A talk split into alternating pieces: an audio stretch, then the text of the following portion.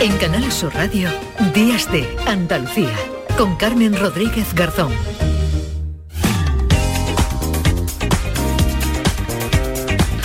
15 minutos de la mañana, todavía tenemos una hora, bueno, 55 minutos por delante, con muchas eh, propuestas aquí en Días de Andalucía en Canal Sur Radio. Pero ya saben que esta tercera hora ya de programa, cada sábado, la empezamos con música, con la canción que siempre nos trae la canción del sábado, nuestro compañero de Canal Fiesta, José Antonio Domínguez, que nos presenta hoy nuevos talentos andaluces, se llaman Javi Pablo, son de Málaga, están presentando nuevo disco. José Antonio, buenos días.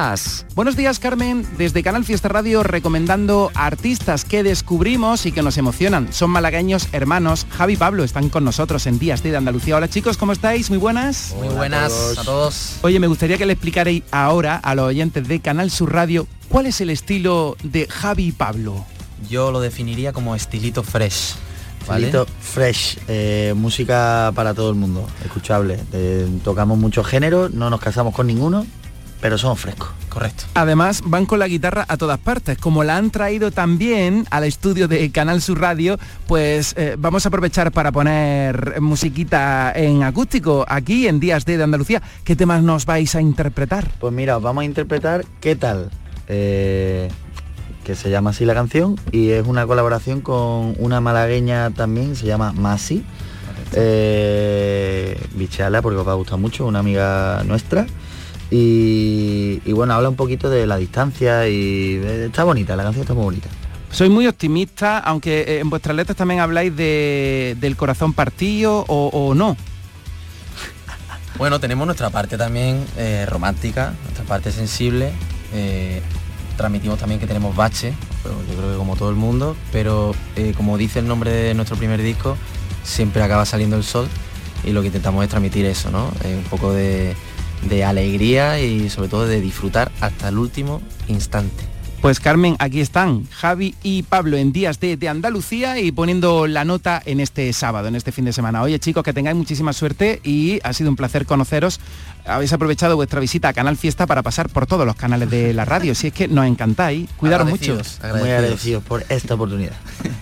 ¿Qué tal, Javi Pablo? ¿Seguís buscando planes? Pues quédate en Andalucía. ¿Qué tal? Sigo buscando planes para ti, para no dejarte de ver.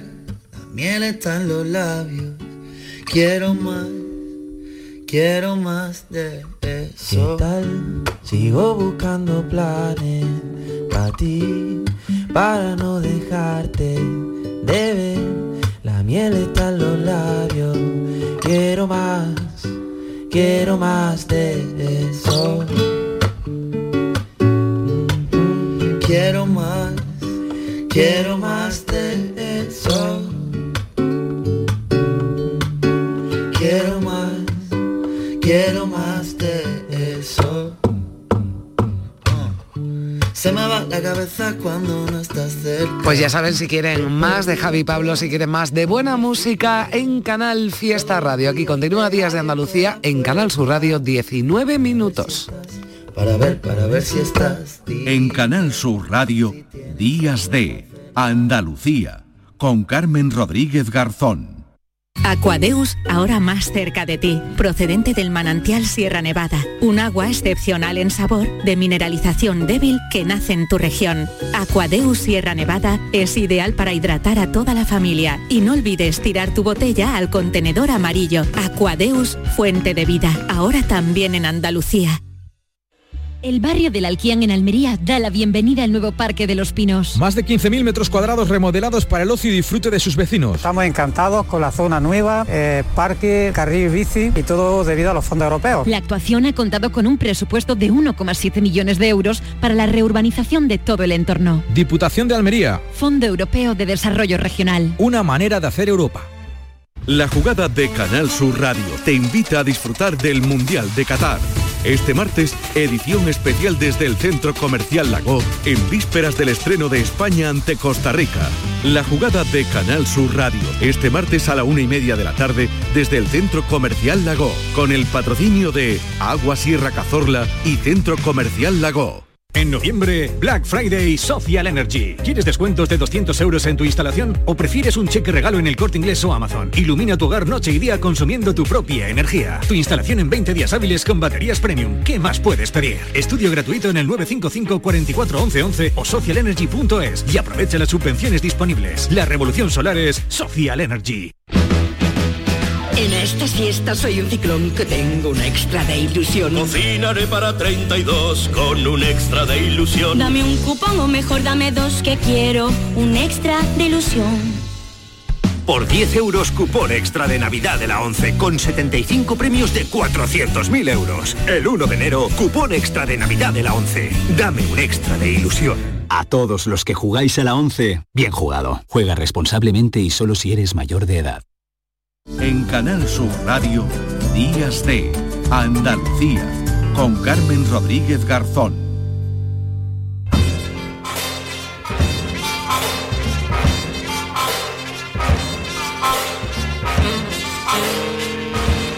Y en este momento de la mañana saludamos ya a Paco Reyero. Hola Paco, ¿qué tal? Buenos días. ¿Qué tal, Carmen? ¿Cómo estás? Estamos en el momento cumbre del Sí. reflexo, ¿no? y del programa ya. Estamos en un momento cósmico, realmente. Esta unión de eh, Carmen Rodríguez Garzón y Paco Reyero que va a Sí. marcar sin duda los anales de la radiodifusión mundial. Bueno, no hay que ser modestos. Nada, nada, nada. En aquí- estos momentos conecta la NBC con, con Canal Sur, la CNN también, todos pendientes de la conversación. ¿Qué van a decir estos dos? Bueno, vamos a hoy vamos a, no vamos a hablar de nosotros mismos, vamos a No, hablar de, de- una este mujer, punto, de sí. una gran mujer como es eh, Nora Ephron, que es bueno una guionista, escritora, directora de cine, eh, una mujer además con una historia personal muy muy muy potente, Paco, y que bueno pues que merece, ¿no? También estos estos minutos de, de radio, Sí, sin ha duda, recientemente porque ya falleció en el año 2012, pero en los últimos años de su vida estuvo trabajando de una manera, hay que decir que eh, accidental o casual, eh, escribió en su ordenador un título que es I Remember Nothing, es decir, no me acuerdo de nada, unas memorias, porque ella tenía ah, muy mala memoria, no se acordaba ni siquiera que había estado ah, cubriendo la primera visita de los Beatles en el año 64 en Estados Unidos y ella había estado allí Mm. como reportera. No se acordaba de la cantidad de encuentros con actores o con actrices, su vida eh, de, eh, de vida de fiesta o vida de sociabilidad. Y sin embargo, ese título le sirvió para eh, demostrar que, no acordándose de muchas cosas, pues tenía una vida rica, una vida eh, que le había ayudado a encontrar en muchos momentos eh, reflexiones, ¿no? I remember nothing, a memory, acabó llamándose en español No me acuerdo de nada, que es magnífico porque es No me acuerdo es de un nada. libro que ya ella escribe sabiendo ¿no? que su final está, Es su- está cerca. ¿no? ¿Y qué es lo que más te va gustando de esos Mm. años, teniendo ese sentido de la, ah, mm, vamos a decir, de la autocrítica, pero a la vez de la compasión por uno mismo, ¿no? De no darse demasiada importancia y de ver que eh, pasando los años, bueno, qué es lo que te va quedando, qué es realmente aquello que atesoras dentro de tu memoria. Nuestra fabulosa compañera Nuria Gaciño eh, ha hecho un doblaje que yo creo que igualmente que esta conversación pasará a los anales de la radiodifusión sobre las palabras de Nora Ephron y cómo ella encontró esa fórmula de la falta de memoria para poder contar así una vida mucho más sinceramente. Porque como muchos de nosotros eh, sabemos que una de las maneras en la que confirmas que te estás volviendo viejo es el sombrío espejo. Mirar frontalmente el espejo. Por favor, no me mires a mí, espejo. Por favor, no me dejes echar ni una mirada a mí misma porque me deprimo. Durante algún tiempo, dentro de ti sigues pensando todavía, tengo 16 años, pero eso es durante un tiempo. Luego llega un tiempo en el que asumes que estás físicamente más vieja Eh, incluso cuando las cosas van mal, empiezas a comprobar que todos los sólidos se evapora, que se han ido deslizando poco a poco, eh, las cosas que tú creías que sabías, no estás seguro de que las sabes porque simplemente se están desvaneciendo. Bueno, el espejo, ¿no? Que hablaba ese... ese no quiero mirar el espejo. No quiero mirar el espejo porque... Y es verdad porque tienes esa sensación, Carmen, de que eh, por dentro parece que las cosas que has vivido están todavía relativamente cerca, están cerca a lo mejor los estudios de la universidad, cuando ya van pasando los años, pero el espejo te acaba delatando. ¿no? Y muchas personas, eh, familiares, con los que tienes confianza y ellos dicen, eh, no, no me reconozco.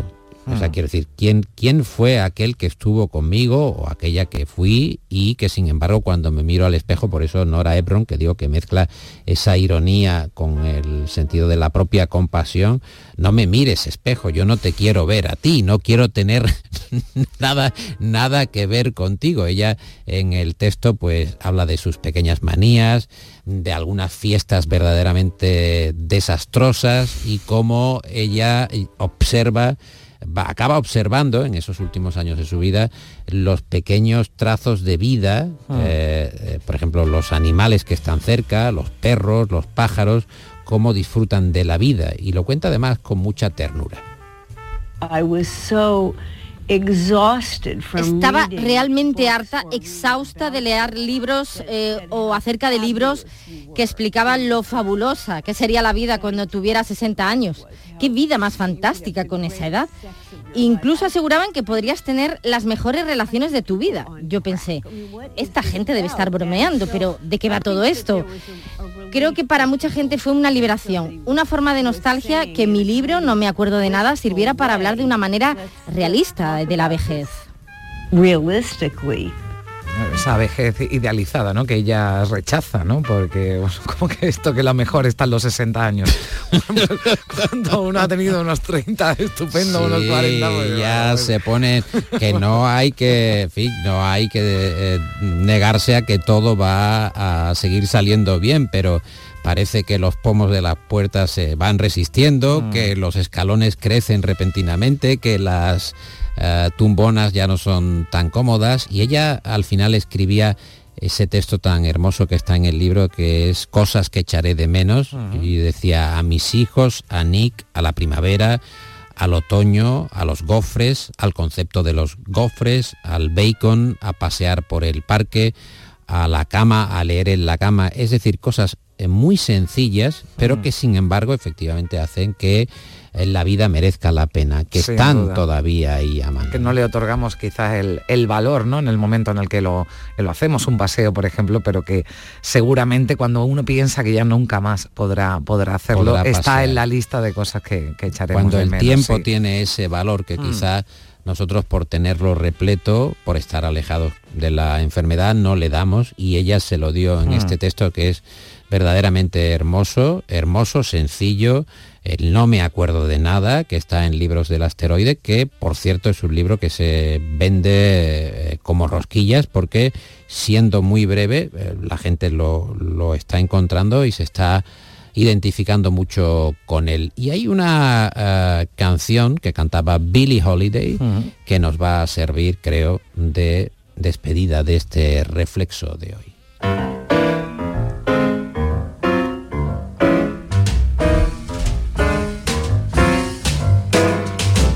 You say either and I say either. You say neither and I say neither. Either, neither, Pues lo dejamos sonar, si te parece, dejamos sonar la, la canción y te, bueno, te emplazo ya la próxima semana y a nuestros oyentes, por supuesto, no se lo pierdan porque es que esto es un pecado mortal. No se pierdan su cita con el Flexo el eh, sábado, perdón, el domingo, hoy sábado, el domingo, de domingo a lunes, el lunes ya de madrugada a la una de la noche, esa cita con, con Paco Reyero que siempre nos trae historias muy muy interesantes y personajes de, de primer nivel. Muchísimas hablando gracias. de Sí. confesarnos, eh, A ver, vas a hablando de pecados, efectivamente, hablando de pecados, siempre tenemos que confesarnos, Carmen, siempre hay que confesarse. Cuando le decían a, a Ava Garner, dice, no, no te arrepientes de nada, y decía, bueno, de algo sí, voy a tener que confesarme. Bueno, pues confesémonos cada fin de semana. Bueno, también la, la- los años no van también eh, obligándonos A a, la confesar sinceridad. algunos pecados. Gracias Paco, un abrazo, adiós. En Canal Sur Radio, Días de Andalucía, con Carmen Rodríguez Garzón. Canal Sur Sevilla. ¿Buscas una fibra óptica que te dé más? Telecable Andalucía es tu operador local de confianza. Telecable. Fibra de 300 megasimétricos por solo 14,90 euros al mes y línea ilimitada de 24 gigas por 10,90. Contrata en Telecable Andalucía. Somos punto de venta oficial de Xiaomi. Telecable Andalucía. Conecta con lo que realmente importa. ¿Planeando salir de escapada o de fin de semana? Recuerda, hay otra Sevilla. Asómate a la provincia y disfruta de un turismo seguro en cada uno de sus espacios naturales, pueblos monumentales y alojamientos. Cambia de vistas. ProDetour Turismo de la Provincia, Diputación de Sevilla. Tu Mercedes-Benz tiene mucho que contarte. Conéctalo a tu smartphone contratando cualquier servicio digital para no perder detalle y llévate un exclusivo regalo Mercedes-Benz. O dos. Consulta el catálogo de regalos y todos los servicios digitales disponibles para tu Mercedes en la sección de postventa de la web de Grupo Concesur. Tus talleres autorizados Mercedes-Benz en Sevilla. Cross Internacional de Itálica. Premio por segundo año consecutivo como mejor organizador de campo a través. Este domingo 20 de noviembre te esperamos en la ciudad romana de Santiponce para disfrutar del mejor cross del mundo. Infórmate en la web crossinternacionaldeitalica.es. Diputación de Sevilla. Días de Andalucía. Con Carmen Rodríguez Garzón. Canal Sur Radio.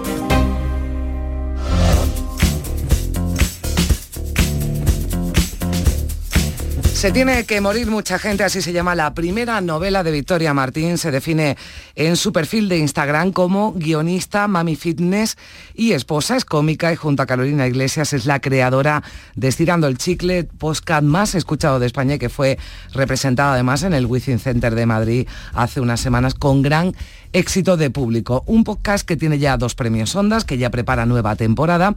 También Victoria Martín tiene su propio podcast en solitario, Malas Personas, y hoy, como diría aquel, ha venido a Canal Sur Radio, a Días de Andalucía, a hablar de su libro o de lo que quiera. Victoria, ¿qué tal? Buenos días. ¿Qué tal? Buenos días. Muchas gracias por invitarme. Estoy Bueno. muy contenta de que me hayáis invitado aquí a Canal Sur. Pues nosotros felices de que hayas venido porque nos queremos reír contigo, como nos hemos reído Oye, pues a con ver. tu libro. Hay que vender libros, ¿no? Y además te he Es leído importante vender que libros. es a lo que quieres dedicarte, a escribir. Sí, y a ganar dinero también es muy Eso. importante. Las dos cosas unidas sería ideal. Sí, la verdad es que sí. Sí que me gustaría dedicarme 100% a eso, pero de momento tengo este primero que me ha costado bastante hacerlo, así que a ver qué tal los siguientes. Debo decir que Mami Fitness y esposa, que me lo has preguntado antes Sí. fuera, que es todo irónico, Qué que ni- ni, esposa ni Mami Fitness. Ni Mami Fitness ni esposa. ni está, nada. claro. Yo es que te preguntaba porque en el libro los capítulos, bueno, pues no Sí. es uno, dos, tres, cuatro, No.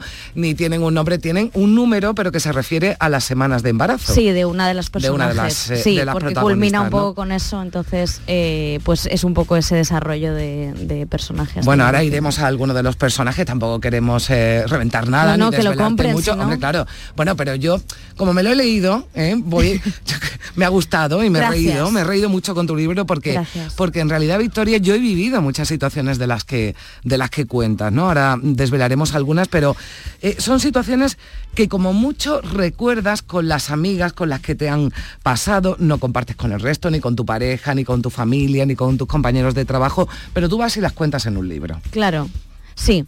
Sí, un poco sí, la verdad, porque tiene un poco de todo, de mujeres que conozco, de mí misma, de amigas, de mujeres que me caen bien, mal. Entonces yo creo que es un poco un, un cúmulo de pensamientos que están puestas en una novela, pero pero que tiene mucho de, de mí, de mi vida, de Mm. mis amigas, de, de la infancia, de, de cosas que al final vives, ¿no? Que vivimos todas. Algunas te preguntaré si de verdad te han ocurrido o, o le han ocurrido a alguna de tus amigas, sin decir, sin decir a quién, sí. porque hay algunas que la verdad es que me han dejado bastante eh, impactada. Hablas de sexo, de religión, eh, de feminismo, de una forma muy salvaje a veces Un poco y sí, no eres nada políticamente correcta.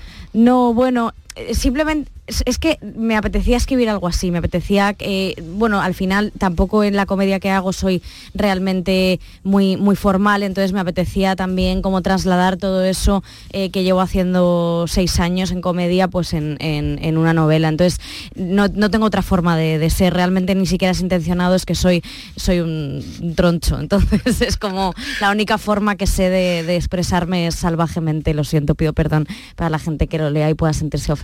Bueno, yo no sé si alguno se siente ofendido. Yo creo que, eh, que muchas veces eh, igual nos rajamos las vestiduras de, de- demasiado, ¿no? Con esto del- del humor, ¿no? Y alguna experiencia además has tenido, ¿no? Con sí, eso, sí, sí. Bueno, sí, la verdad, pero es así. Al final los Mm. cómicos siempre como que los cómicos y cómicas estamos un poco, eh, al final analizas un poco la sociedad, entonces hay cosas y temas que puedes tocar que son susceptibles de que puedan herir sensibilidades, pero al final es la es el curro que tenemos que hacer, Mm. es así. Y lo siento muchísimo. No, no, bueno, no, Entonces, no, no pidas disculpas porque la culpa, nada. además la culpa tiene mucho, ¿no? Mucho protagonismo en tu Total, libro, sí. pedimos perdón muchísimo. Si las mujeres tuviéramos menos Sí. culpa, las cosas serían muy distintas. ¿eh? Pedimos más perdón que los hombres, ¿verdad? Joder, estamos todo el día pidiendo perdón. Yo sí todo el día pidiendo perdón. Lo siento, lo siento. Es como, pero ¿por qué pides tanto perdón? Si que no hace falta. Bueno, pues aquí no pidas perdón. No voy a Vamos pedir perdón. No, son tres las protagonistas, eh, Victoria, Bárbara, eh, Maca y Elena. Hay una cuarta, Fabiola, pero a mí me da que como le das menos bola y además claramente no te, no te simpatiza, no, No, te no, simpatiza nada. nada. ¿no? Bárbara es la que cuenta la historia.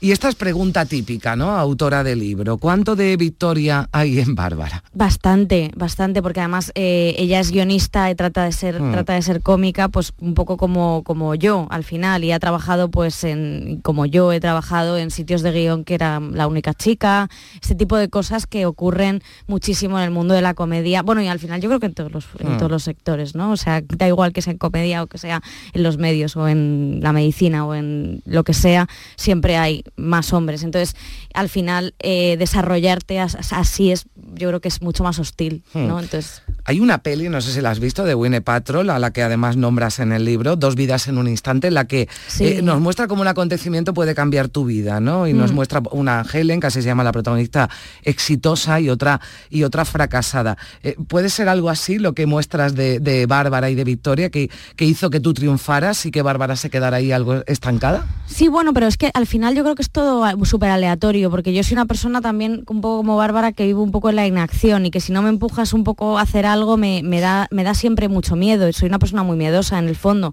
Luego me lanzo, pero me cuesta. Eh, me, tengo que sentirme muy segura. Entonces eh, yo creo que como Bárbara eh, simplemente que he tenido suerte, porque muchas veces es la suerte aparte de muchísimo trabajo y que la cosa fue bien y el podcast eh, lo petó y todo como que fue eh, desarrollándose así, pero yo creo que soy muy como ella realmente ¿Eres y muy negativa. Vaga no como Ah, vale. negativa, o sea, vaga no realmente, pero sí que soy una persona como un poco un poco negativa, también te digo, tampoco hay que producir tanto de que nos estamos obsesionados con el trabajo y yo creo que hay que abolirlo, Sí. ¿eh? No, pero bueno, es que Bárbara dice muchas veces, no presume Sí. incluso de, bueno, si es De que ser donde una mejor estoy es en el sofá dentro de la tirada, cama, ¿no? En la sí. cama, ¿no? Con, con algún ansiolítico. Con un ¿no? buen diazepam, sí. Hombre, que es que eso estás divinamente. Bueno, hablas de, de- de los sueños, ¿no? Y dices, eh, los sueños son la gasolina del control social. Los humanos no tenemos sueños, queremos vivir tranquilo haciendo lo mínimo, punto. Sí, es que es verdad. Estoy absolutamente convencida de eso. Es que tampoco hay tantos sueños. Lo que pasa que, claro, te venden todo esto de sueños, sueños, ¿qué sueños? Y tampoco, al final, la gente yo creo que no tiene tantos sueños y todo esto es una pantomima capitalista para tenernos ahí produciendo. Pero vamos, ya te digo yo que no, no hay muchos sueños. Bueno, Victoria, añade- añades a continuación ¿no? de, de esto, dice, el sitio más horrendo del universo, el primar. Ah, bueno, es que... Y, hablas de la calidad de su ropa interior por, por experiencia. Ah, por supongo. supuesto, eso da candidiasis y de todo. Eso es una cosa, claro, pero al final, eh, si eres una persona pre- precaria, Sí. eh, no te puedes comprar la ropa en la perla. Eso está claro, ¿no? Bueno, hay mucho contraste, ¿no? Entre, Sí. entre quien compra el primar, ¿no? Y después aparecen otras marcas, ¿no? Muy, muy. No, no, yo creo que el sitio donde de verdad no, quier- no querría verme nunca es en el primar de Gran Vía comprando absolutamente nada porque eso sí que es hostil. Es peor que irte a Vietnam. Dices, a por guerra. ejemplo, de Maca, ¿no? De, de otra de Sí. las protagonistas, eh, dice no, dice de ella Bárbara, ¿no? Mm, Maca no era la feminista perfecta, ninguna eh, lo somos. ¿Cómo sería o cómo es para ti la feminista perfecta? La que nunca critica a otra mujer, la que no ha deseado nunca dejar de trabajar y, y ser eh, rica o no existe, ¿no? No la, la- existe. la feminista, la feminista perfecta. Si es que las mujeres no somos seres de luz. Eso es así. Las mujeres somos también abyectas como lo son los hombres. Lo que pasa es que evidentemente vimos una desigualdad para hacer el mal, que eso es lo que me parece mal. Quiero decir, nosotros también queremos eh, gobernar países y hacerlo mal incluso, ¿no? Y ser como lo hacen ellos, que dices, madre mía, vayan volados, nos han metido los hombres a lo largo de la historia con guerras, no sé qué. Pero es que yo creo que si lo hubiésemos hecho nosotras, no sé si hubiese salido mejor o peor, pero es que queremos intentarlo por lo menos, ¿no? También. Tú eres una cómica de éxito, pero las mujeres lo tienen más difícil y eso es en todos los ámbitos para alcanzar eh, meta. Eh, reflexionas además sobre la esclavitud ¿no? de, la, de, la, de la imagen, eh, pero hablas de, de una estrategia bien pensada y estructurada, ¿no? porque dices algo así como que nos preocupamos más de no tener los tobillos anchos, ¿no? o que de, que de conquistar ¿no? espacios. ¿no? Total. Eh, es una estrategia bien pensada, estructurada, porque los hombres no se preocupan tanto por eso. Porque no, los- nos- no lo- no les han bombardeado desde que nacen con eso, ni con juguetes que, que solo expresan eso. Es que es una herramienta súper útil. Si desde que eres pequeña te meten esos anuncios en los que tienes que estar depilada, ser delgada, eh, es vomitivo. Es que yo creo que si de verdad eh, rompiéramos todo eso, es que tendrían que tendrían tendríamos muchísimo más eh, terreno ganado. Es que de- perdemos muchísimo tiempo. Yo la primera también, Sí. o sea, intentas, aunque te intentes deconstruir, lo tienes ahí, ¿no? Eso. Yo creo que todas. Es asqueroso eso, pero yo creo que po- poco a poco lo iremos. Bueno, pero es una realidad, ¿no? Y Es es, una de la que hablas. O sea, aunque queramos huir de ellas, es verdad que, que- que todas, a lo mejor en mayor o en menor medida, pero somos eh, esclavas, ¿no? De, de- de la imagen y de esos roles, ¿no? Que nos, eh, que nos imponen y que desde, desde pequeñas, ¿no? Porque hay muchas referencias a la infancia, Sí. a la adolescencia, ¿no? De las protagonistas, Sí. sobre todo para ver la evolución, ¿no? De, de- ellas tres. Claro, sí, me interesaba un poco también que al final cuando tú eres eh, adolescente, yo fui a un colegio ultra religioso del Opus Dei, entonces yo creo que también em, te, te- formas ahí, se forma mucho tu personalidad y, y- y lo que quería expresar es que cuando son unas amigas que se vuelven a reencontrar y, y realmente lo único que tienen en común es eso que ha pasado mucho tiempo, pero pero siguen siendo las mismas de antes. Eh, por mucho que cambies y muchas cosas que te vas echando a la espalda, al final eres esa cría eh, mm, de 15 años. Y yo creo que nunca dejamos realmente de ser eso. O sea, no, no como ese niño que vive en ti, que eso me parece horrible, pero sino como que esa, esa, esa vulnerabilidad yo creo que sigue permaneciendo y esa inseguridad, ¿no? La música, y reconozco que eso me encanta, es eh, protagonista también en el libro.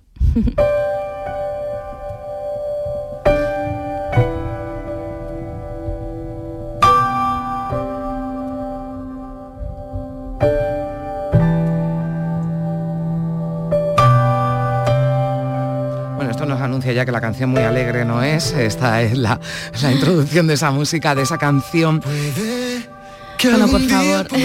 sí, claro. de Alex Ubago, ¿no? Que, Increíble. Eh, eres más joven, más joven que, que yo unos años. A mí en la, en la adolescencia me tocó Alejandro Sanz en sus primeros Ah, bueno, también, inicios. Eh, mira, yo ayer me acordaba de una letra que la apunté y dice, se le apagó la luz, eh, cer- eh, tembló, se cerraron las cortinas, en fin, una canción de pena, pena. Me encantaba Eh, esa canción, ¿eh? Y dices en el, en el libro, ¿no? Y, y cuenta Bárbara, ¿no? A raíz de esta canción, dice, yo me moría de ganas de que me rompieran el corazón y me dejaran jodida. Es que soñábamos con el drama. Sí, soñábamos con, con ser eh, eh, personas victorianas sufriendo por amor, ¿no? Pero es que claro, toda esta toxicidad del amor también es una cosa que está en el libro, pero sí que, eh, bueno, es que Alex Ubago yo creo que ha formado parte de, de las infancias de, de todas nosotras. Esta canción es algo que a mí me la pones y ya me pongo a llorar automáticamente. No sé si por lo triste que es la canción o lo triste es que éramos nosotras. Sí, también, ¿no? Que cogíamos, igual la escuchas ahora y tampoco te, te- No, te hombre. imaginas, ¿no? Con el corazón roto y que venga alguien que te lo y que te lo rompa. Se tiene no que morir eso. mucha gente, así se llama el libro. Eh, pero claro, hablas de, de- de gente que se tiene que morir, a lo mejor no, no, no literalmente, No, que tiene que, en fin. Que no se muera nadie. No, que dejar de, bueno, de existir personajes, ¿no? Gente con esas características o, o evolucionar, ¿no? Como, como el jefe de Bárbara, al que no le pones nombre, le llamas al señor de la, No, de la los- papada. No, los dos personajes masculinos abyectos del libro no tienen nombre. Eh, me hacía gracia eso, no Mm. darles esa entidad, no tienen ni siquiera nombre. Eh, y sí, es un personaje que, que está basado en algo muy real que yo he vivido. Entonces, eh, no exactamente así, no, también es un poco eh, puzzle de varios eh, jefes que he tenido, varias, Mm. eh, varias personas que trabajan en televisión y que dirigen programas, que dices, ostras, es, es increíble. Pero sí, hay muchas cosas que son absolutamente reales, tal cual las he vivido. Bueno, eh, eh, llegados a este punto, eh, yo no quiero desvelar mucho, pero Vale. hay una parte de la respuesta que Bárbara le da a, a su jefe Eh, léela tú mejor aquí en la, en la página 192, que es cuando, bueno, pues eh, después de desaparecer que- unos días, lo que le dice, sí que leo un poquito de lo que, lo que le dice Bárbara a su jefe. Madre mía, sí, lo que quiero es que te dé una apoplejía en este mismo instante y que hayas fulminado sobre esta mesa horrorosa que te hace parecer un duende. Me encantaría presenciar cómo vienen los paramédicos y tratan de reanimarte sin éxito. Nadie te echará de menos, ni siquiera tu hijo, ni siquiera la mujer que crees que está enamorada de ti. Es patético solo que lo creas. Escucha esto, cada vez que se despierta por las mañanas y ve que estás vivo, se va al baño, abre la ducha y se pone a llorar. Pero si cayeras fulminado sobre esta mesa, recibiría la llamada más increíble de su vida, ¿no? Bueno, porque eso es de las que has soñado. Eh, si me toca la lotería, le digo a mi jefe algo así, porque tú, Buah, bueno, sí. lo has dicho, has tenido jefes como el señor de la papa. Sí, como el señor de la papada hay muchos jefes. Claro, eh, sí, esto es una cosa que yo tenía, de hecho, en notas eh, apuntada porque siempre la he querido decir y lo usé en el libro. Pero sí, es, es cierto. Bueno, eh, Me gustaría lo- mucho decir eso, de verdad, pero no lo he hecho. ¿eh? Bueno, lo- los pijos y las influencers eh, no salen muy, muy bien parados en tu libro. Hakuna Matata. Una forma de ser. Hakuna Matata. Nada que temer. Sin preocuparse,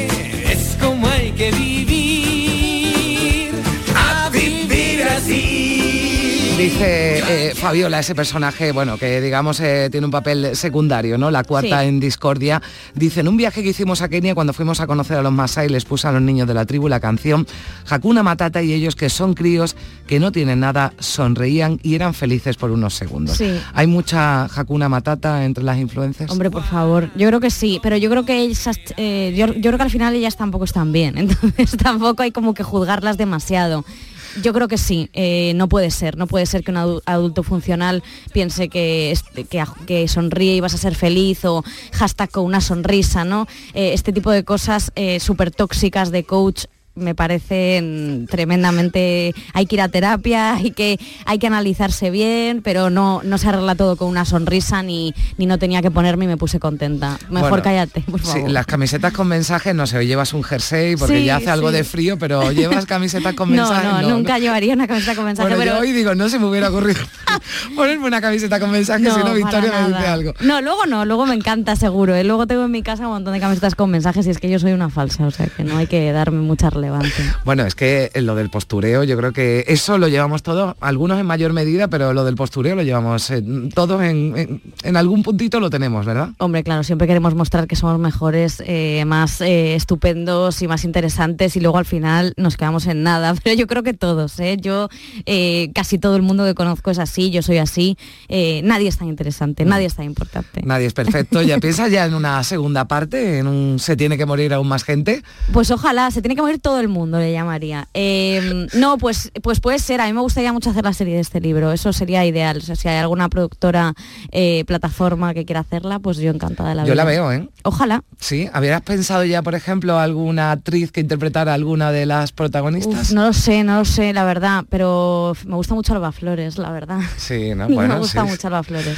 Así Oye, que, oye, ojalá. ¿Y qué, qué- qué te ha pasado con Risto Mejide, Victoria? No ha pasado nada, no ha pasado nada, simplemente no me, no me gusta su personalidad. A lo mejor luego, oye, en persona es una persona majísima, pero sí que al- me he pasado, ahora me arrepiento. Que no me demande. No, bueno, es que hasta los agradecimientos, pero de forma negativa lo, lo nombras, ¿no? verdad, bueno, perdón. creo que ya estamos escuchando también eh, Lana del Rey, ¿no? Que, Ah, me encanta. eh, que sí, yo esta la he puesto para terminar porque yo creo que esta sí que te gusta, ¿no? Me Eh, gusta muchísimo. Esta te gusta y además esta, esta canción, esta eh, Hope is a Dangerous Thing for a Woman Like Me to Have, la esperanza es algo peligroso Sí. para que una mujer como yo la tenga. Mm, es verdad, sí. ¿Es peligrosa la esperanza? Es peligrosa, pero yo creo que hay que tenerla. Sí, y los sueños también. ¿no? Es importante tener esperanza, más que sueños. Bueno, pues eh, con tu esperanza de que esto se convierta en serie, te deseo el mejor de los éxitos. Invito a nuestros oyentes a que lo lean, que pasen un buen rato, como el que yo he pasado leyéndolo y también charlando contigo, Pues Victoria. muchísimas gracias, te Ha sido un placer. mucho. Un placer es el, el placer es mío, gracias. Gracias, adiós.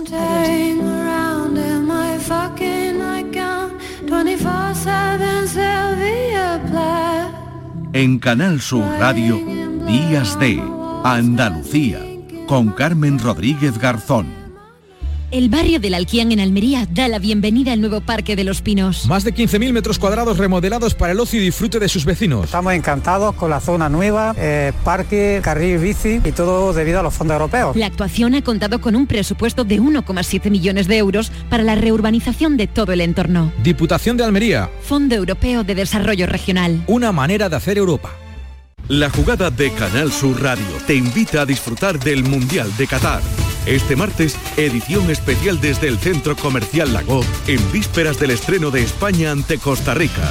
La jugada de Canal Sur Radio, este martes a la una y media de la tarde, desde el Centro Comercial Lago, con el patrocinio de Agua Sierra Cazorla y Centro Comercial Lago. Si necesitas un electrodoméstico, ¿por qué pagar de más en grandes superficies? Ven y paga de menos en Tiendas El Golpecito. Tus primeras marcas al mejor precio y una selección de productos con pequeños daños estéticos con descuento adicional y tres años de garantía. Tiendas El Golpecito. Ahorra hasta el 50% en tus electrodomésticos. 954-100-193 y tiendaselgolpecito.es. Sigue la corriente del río. Navega en la inmensidad del océano. Adéntrate en la jungla. Descubre lo desconocido. Sumérgete en un mundo de medusas. Rodéate de peces tropicales y echa raíces en el manglar. Ya estás conectado. Déjate abrazar por el mar. acuariosevilla.es Son buenos momentos, son risas, es gastronomía, es un lugar donde disfrutar en pareja, en familia o con amigos, es coctelería, es obsesión por cuidar cada detalle. Nuevo burro Canaglia Baran Restó en las setas. Son tantas cosas que es imposible contártelas en un solo día. Cross Internacional de Itálica. Premio por segundo año consecutivo como mejor organizador de campo a través. Este domingo 20 de noviembre te esperamos en la ciudad romana de Santiponce para disfrutar del mejor cross del mundo. Infórmate en la web crossinternacionaldeitalica.es. Diputación de Sevilla. La radio de Andalucía es Canal Sur y estará siempre donde estés tú. Canal Sur Radio Sevilla.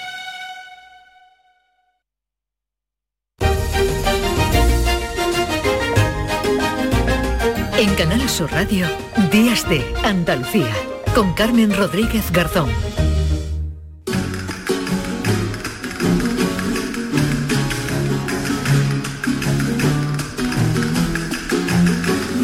10 y 42 minutos, les decía al principio que hoy estamos de estreno. Con esta sintonía, Primi Sanz nos va a traer cada semana la actualidad histórica, que no es una contradicción, porque vamos a hablar de capítulos de nuestra historia, de los que se hablan ahora. Y se habla, por ejemplo, una revista muy bien cuidada, muy bien elaborada, Andalucía en la historia. Primi, ¿qué tal? Buenos días. Hola, muy buenos días. Bueno, hay que decir que el autor de esta maravillosa música es Sebastián Durón, uno de los grandes nombres de la música española del siglo XIX. Pues sí, Andalucía en la historia que yo no me canso de recomendar y, y de regalar siempre que puedo. Es una publicación, Carmen, maravillosa. Tiene Bien ya hecha, bien hecha, Muy bien hecha, muy bien hecha, con mucho cuidado, sobre todo los contenidos, que son contenidos muy asequibles, pero con mucho rigor, de historiadores andaluces, pero no solo de universidad, sino también de instituto, en fin. Andalucía en la historia es una de las publicaciones, porque tiene varias más muy interesantes relacionadas con la historia, el Centro de Estudios Andaluces. Y la directora de la revista, que creo que está por aquí, Sí. es Alicia Almarcegui. Hola Alicia, buenas, buenos días. Hola, buenos Hola, días, ¿qué Primi, ¿cómo estáis? Buenos días. Encantada de estar con vosotras. Bueno, decía, decía Primi Alicia que es una revista que tiene periodicidad trimestral, es en edición en papel y electrónica y bueno, decíamos una eh, revista muy, buen- muy bien cuidada, ¿no? Y con, y con contenidos eh, también muy elaborados. Sí, eh, sí, es una revista, bueno, pues que cumple 20 años ahora en enero. Estamos muy contentos que, bueno, 20 años, así que pasen otros 20 más, ¿verdad? Eh, una revista de, divulgación histórica, una revista cultural, es una noticia, pues bastante excepcional en nuestro panorama, eh, quiero creer. Una revista de divulgación pensada para gran público, pero escrita, eh, como vosotros habéis comentado antes, por historiadores eh, de, de distintas universidades andaluzas y también de fuera de Andalucía, de temas andaluces.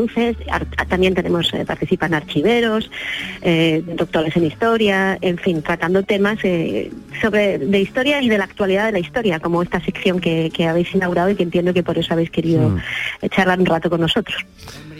Mm, que tiene factura pública, que es algo fundamental. Y se puede conseguir en los kioscos por tres euros y medio y luego ya cuando han pasado un, un par de números, también los números anteriores se pueden descargar en PDF, es decir, que puedes ir a la página del Centro de Estudios Andaluces y ahí está. O sea que esta revista habla por sí misma. Y en este número 77, Alicia, habéis decidido dedicarlo a algo que es el bicentenario del trienio liberal. Que yo no sé tú, Carmen, pero yo mm, empiezo a preguntarme en qué momento... Para mí es una etapa de la historia liadísima. Mm, Luego ya cuando aparece Fernando VII, los 100.000 hijos de San Luis eh, Riego, digo, hombre, ya la he situado, ¿no?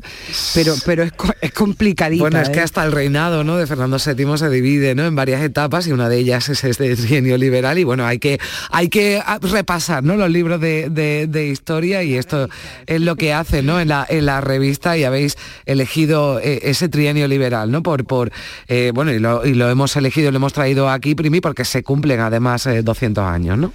Sí, se acaba Sí, es un este poco- año. Sí, sí, es un poco esa, esa es la, eh, la, idea, a propósito de, del- del- de ese bicentenario, pues volver a traer eh, o, poner sobre la mesa las últimas investigaciones en torno a ese periodo. Eh, bueno, esto es una revista, no puede ser exhaustiva, pero sí rigurosa.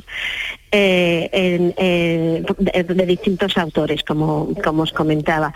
Es verdad que es un periodo complejo, no es un periodo sencillo y también que es un periodo desconocido, en eso eh, estamos de acuerdo. Fue por eso que, el coordinador de este número, el profesor eh, Roberto Villa, que es eh, originario de Granada, pero es profesor en, en la Universidad Rey Juan Carlos de Madrid, propuso este, este dossier desde la certeza de que es un periodo poco conocido y, y y confuso, quiso eh, poner sobre la mesa con un formato mm, que no es muy habitual en nuestra revista porque es un for- formato biográfico en el que hay la, la biografía de, siete u ocho protagonistas. Lo hemos hecho, pues este es el número eh, 77 que me habéis comentado y que es, es la tercera vez que hacemos uno mm, puramente eh, biográfico con pequeñas semblanzas, pensando que con, a través de estas historias de vida se puede muy bien eh, eh, retratar ese periodo y no solamente el trienio, ciertamente, sino este nacimiento del liberalismo porque todos ellos, y si tenéis la ocasión de, de, de leerlo, tienen una- un papel muy importante en, en las Cortes de Cádiz, eh, primeramente, luego, como habéis dicho, eh,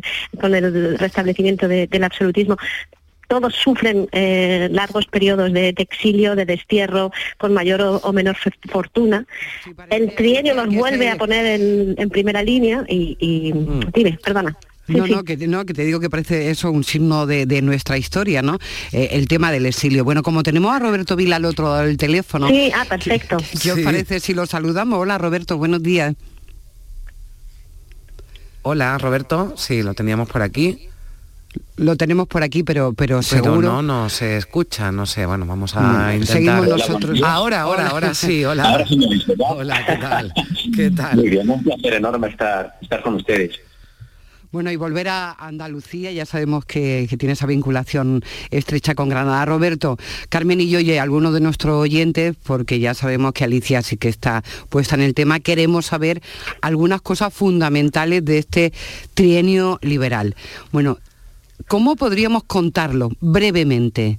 Muy brevemente, el trienio liberal, ¿en qué etapa se da? ¿Qué sucede en ese momento? ¿Y qué ha significado sobre todo para el desarrollo posterior de nuestra historia?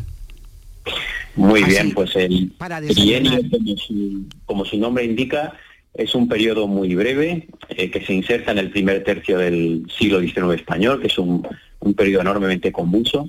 Y esos tres años son prácticamente en realidad cuatro, ¿no? Eh, se pone en marcha la, la experiencia práctica, ¿no? Como experiencia práctica la Constitución de Cádiz, ¿no? En este momento. Es decir, que se verifican elecciones conforme a esa Constitución, eh, digamos que hay una práctica de monarquía más que parlamentaria, asamblearia, ¿no? que trata de ponerse en marcha y, esto se hace además en un contexto pues que en el que hay realmente una guerra civil larvada, ¿no?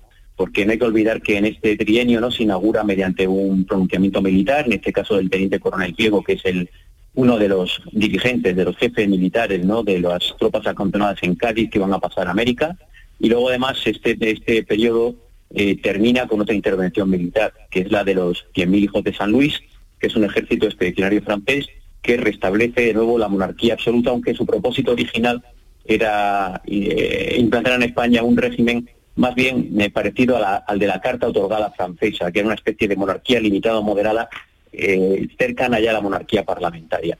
Es decir, que es un periodo bastante, bastante complejo, donde además eh, hay una serie de, de gobiernos y de gobiernos con proyectos eh, muy distintos, donde el liberalismo además en la práctica eh, comienza a organizarse en dos partidos que se contraponen entre sí, por un lado moderados y por otro lado exalta- exaltados, que van a ser básicamente además los partidos que después acaben funcionando de alguna manera u otra, ¿no? Eh, alternándose en el poder como moderados y progresistas. es, eh, por decirlo de alguna manera, la versión española de la Revolución Francesa.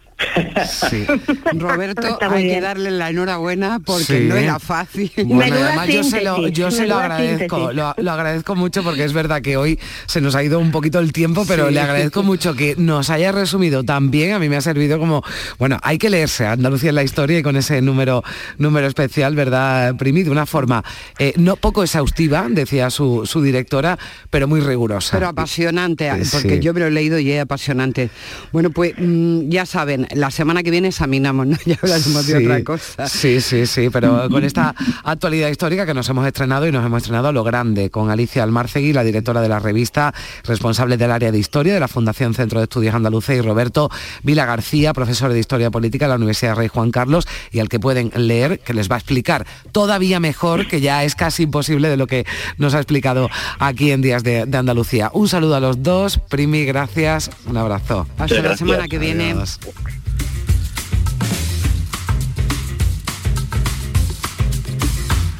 En Canal Sur Radio, Días de Andalucía, con Carmen Rodríguez Garzón.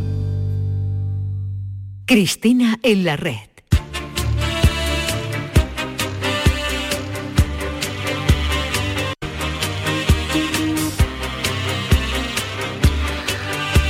Nueve minutos para las eh, 11 de la mañana. Cristina Consuegra, ¿qué tal? Buenos días. Buenos días, Carmen. Bueno, ¿Qué tal? yo te confieso que he cogido otra canción de Franco Battiato para empezar hoy también el programa porque, bueno, pues he visto que la tenías preparada aquí en tu lista y confieso que, bueno, que, que me encanta, que me gusta, que me gusta mucho Franco Battiato y vamos a disfrutar de la música de Franco Battiato, pero también mucho con nuestro invitado, Ángelo Nestore. Cuéntanos algo de este eh, poeta, bueno, pues que se define como un artista no binaria, como muchas, muchas cosas. Tiene muchas facetas, ¿verdad, Cristina? Sí, es un creador total que dialoga con, con este tiempo tan complicado, ¿no? Tan complejo que nos está tocando vivir. Es el responsable de haber seleccionado esta canción para darle la bienvenida. Así que, Ángelo Néstor, buenos días. Bienvenido a Días de Andalucía. Hola, Ángelo. Hola, buenos días. ¿Qué tal? Buenos días. Bueno, pues eh, Deseo de ser árbol, nuevo trabajo que ha conseguido el premio Espasa de Poesía. Enhorabuena, antes que todo, antes que nada. Muchas gracias. Bueno, Deseo de ser árbol ya... eh, no sé si ya con ese con ese nombre ya nos indicas eh, bueno que de, de qué no de qué va y, y- y cuáles son Sí. los temas que abordas en el en el en el libro y en esta nueva obra Sí, sí, sí, sí, realmente es un libro que tiene como de- detrás tiene una poética muy clara, ¿no? Que es la que, que celebra en cierto modo la, la potencia, ¿no? La potencia, la vitalidad de un cuerpo que se entrega a, la pasividad del otro, ¿no? Es un libro que nace después de la pandemia o que nace a raíz, ¿no? De, de la pandemia, lo que pasa es que necesitaba cierto tiempo para poder elaborar un discurso, ¿no? Desde, desde entonces, y una de las escenas que, que para mí ha sido clave para poder reactivar también el recuerdo eh, y la escritura de este libro ha sido esos momentos en, en los cuales la naturaleza empezó a brotar dentro de las ciudades, ¿no? Y, cómo lo hacía de una forma tan, tan, tan abrumadora, pero también gozosa y tranquila. Y eso me ha reactivado todo, ¿no? Una serie de, de recuerdos, una serie de, de, de metáforas, porque desgraciadamente las personas que nos dedicamos a la poesía no podemos evitar relacionar esas imágenes, ¿no? Con imágenes que tienen que ver con, con la biografía o con momentos que hemos vivido y de repente he vuelto a mi infancia y, mm, y- y ese deseo, ¿no? De, de poder ser como un árbol, un, un, un- un elemento que, que- que está allí de forma pasiva pero a la vez abierta al otro, ¿no? Abierta a- al otro que te puede dañar pero pero con esta posibilidad de decir, aunque sé que tú me puedas dañar, prefiero esta pasividad, prefiero estar abierto a, a- estas posibilidades antes de, ¿no? de cerrarme o antes de, eh, de- evitar la posibilidad del goce, que algo que desgraciadamente he tenido que hacer desde mi infancia, al vivir una infancia queer, una infancia diversa, una infancia eh, LGBT, pues nunca podía- he podido desear estar abierto al otro. En esa eh, bueno pasividad resistente. Yo el otro día definía este poemario como una cartografía en torno a una vida resistencia, ¿no? que lo que hace es eh, cuestionar continuamente eh, la manera en la que estamos eh, habitando el mundo. ¿no? Ángelo, eh, bueno, antes decía que Ángelo Nestor es un creador total, él además de ser un activista cultural y poeta es uno de los responsables de una de las mejores editoriales de poesía que se llama Letra Versal. Em, y te quería preguntar por el tema del deseo, que lo atraviesa todo. Eh, el deseo como algo que ha sido castrado, como algo que se, que se observa Sí. desde lejos, ¿no? Porque no somos educadas eh, en el deseo precisamente porque es algo que conviene que esté silenciado y castrado para que esta cultura del mercado tan loca, ¿no? Que, de la que participamos siga su curso. Sí, de hecho el libro se lo abro con una cita, ¿no? De de Lorde, que para mí es una, una gran referente, que, que dice algo como era, nuestras visiones empiezan o comienzan con nuestros deseos. Eh, y eso para mí es fundamental, lo que tú dices, eh, se nos castra, ¿no? Se nos impide esta posibilidad de desear eh, y, y al final, ¿quién nos la devuelve? ¿Quién nos devuelve, no? Todo este deseo, todas estas posibilidades a la persona que vivimos de una forma diversa, ¿no? Entonces, mm, para mí era, era muy importante mostrar esta, esta imagen, al final que para mí siempre es una imagen muy dura, de hecho hasta hay, hasta hay una foto mía en la ventana, que es la primera vez que, que, mm, incluye algo tan autobiográfico dentro de, un libro, em, en la cual esta existencia, esta, es- este niño está mirando desde la ventana cerrada hacia afuera, ¿no? Entonces, eh, el deseo se queda eh, en un ámbito totalmente eh, familiar, en un ámbito totalmente solitario, y en vez de, estar fuera, de jugar con los demás niños, mm, se queda allí mirando. Em, en- entonces me, preguntaba, ¿no? Justamente algo que para mí es fundamental, que va ligado con el deseo, el tema de la ternura, ¿no? Toda esta ternura que, que, pudo llegar a ser, pero que no llegó a ser nunca, esa alegría, eh, que, que, al fin y al cabo e- ese goce, encontraron ¿no? esos límites ¿no? y, frustraciones dentro de una de una jerarquía, ¿no? de, de- una hegemonía que se crea de- desde la familia. Eh, entonces, eh, existe esta posibilidad de devolvernos esta, estos deseos, de devolvernos esta alegría en una fase adulta? Pues para mí la respuesta es sí, ¿no? Simplemente eh, me doy cuenta ahora mismo que mi forma también de ver el mundo, mi forma de mm, también de abordar el mundo laboral, el mundo cultural, tiene mucho que ver con la, con la niñez, tiene que ver con esta posibilidad de, de- de jugar, de jugar en todo momento, jugar por supuesto en el sentido ¿no? más complejo del término, porque con el tiempo se nos enseña a matar a este niño, a estos deseos, a esta infancia, y yo lo que, pre- lo que pretendía con esto era justamente volver a abrirla y, y en cierto modo eh, rescatar todo este tiempo que no he podido vivir. Porque a veces cuando hablamos, no, eso es algo que me duele mucho cu- cu- cuando, porque voy a poner sobre la mesa un tema muy candente, que es el tema del, eh, por ejemplo, de la existencia no binaria, de la existencia trans, que han sido eh, últimamente, no, en, en- desde varios ámbitos y varios sectores ha- han sido totalmente eh, eliminadas y yo quiero tender una mano con este libro. Es- Este libro es un libro en Es el un libro cual de diálogo, sí, es un libro de diálogo, Sí. sí, sí.